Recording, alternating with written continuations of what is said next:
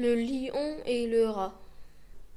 Il faut autant qu'on peut obliger tout le monde. On a souvent besoin d'un peu petit que soi.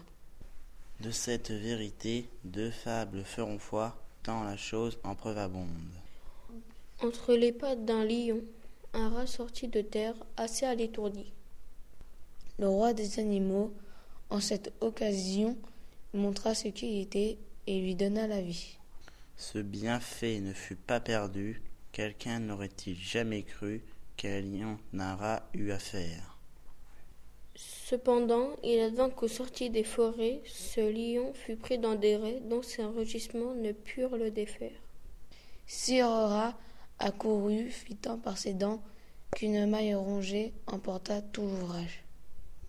Patience et longueur de temps font plus que force ni courage.